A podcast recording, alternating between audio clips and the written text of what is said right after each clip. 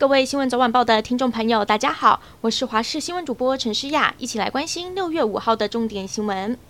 今天是端午连假的最后一天，新增了三十例的境外移入，以及六万两千零八十例的本土确诊，还有一百二十四例死亡。其中年纪最小的死亡个案是一名九岁男童，先天性心脏并发新冠肺炎以及多重器官衰竭死亡。另外，指挥中心宣布，零到六岁小朋友免费领取快筛的年龄放宽，原本是二零一六年一月一号出生才算，现在往前推，只要是二零一五年九月二号出生的。六月六号开始就可以免费领快筛。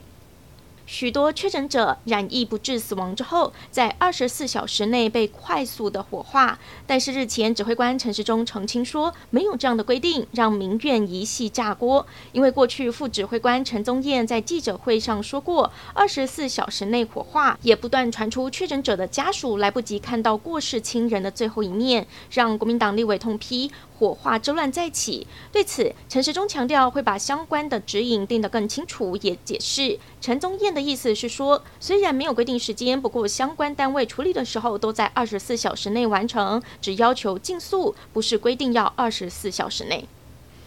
今天是端午连假最后一天，各地高温炎热，不过明天星期一开始就要变天了，气候转多雨。高温跟今天会相差十四度，因为今年第三波梅雨滞留风报到，有可能连下八天的雨，将是今年梅雨季影响最久的一波。而艳阳高照的收假日，也让国道北返的车流涌现。下午国五宜兰到头城路段一度紫爆，车速剩不到二十公里，动弹不得，国道顿时变成了停车场。假期出游要注意安全。今天上午就发生了民众到双溪区虎豹潭古道健行，不小心跌落山坡的意外。新北市消防局派出十辆车、二十人前往救援，还好男子送医之后并没有生命的危险。而花莲翡翠谷也出现了溺水的意外，九名东华大学学生相约戏水，其中一位男同学自认水性不错，独自游到深水处却溺水。同学见状赶快报案，消防也紧急申请空勤。总队吊挂，但是抢救之后还是宣告不治。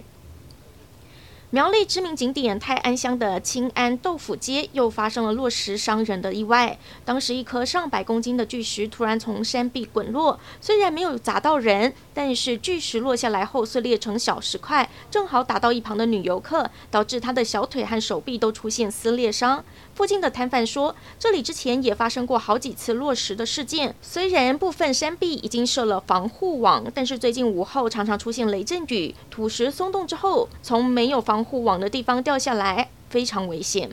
另外来关注国民党桃园市长提名风波未平，前国民党台北市议员罗志强再出招，跟党内的桃园市长被提名人张善政喊话，指张善政被征召没有公平正义，不符合桃园人的期待，要张善政去跟党主席朱立伦要求初选。一旦张善政初选赢了，罗志强就会退出桃园市长选举。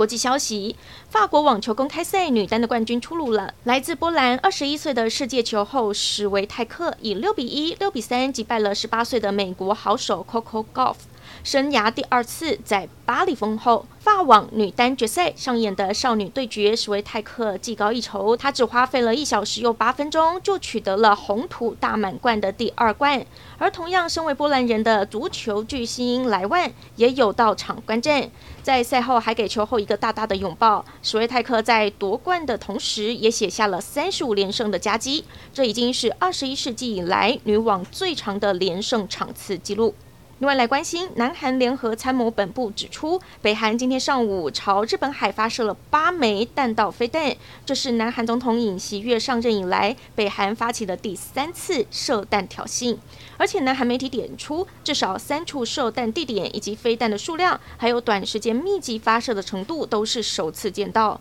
由于美国与南韩才刚结束投入航空母舰的联合训练，日本媒体分析，金正恩除了对抗美韩军演，可能也有牵制。美日韩合作的意图。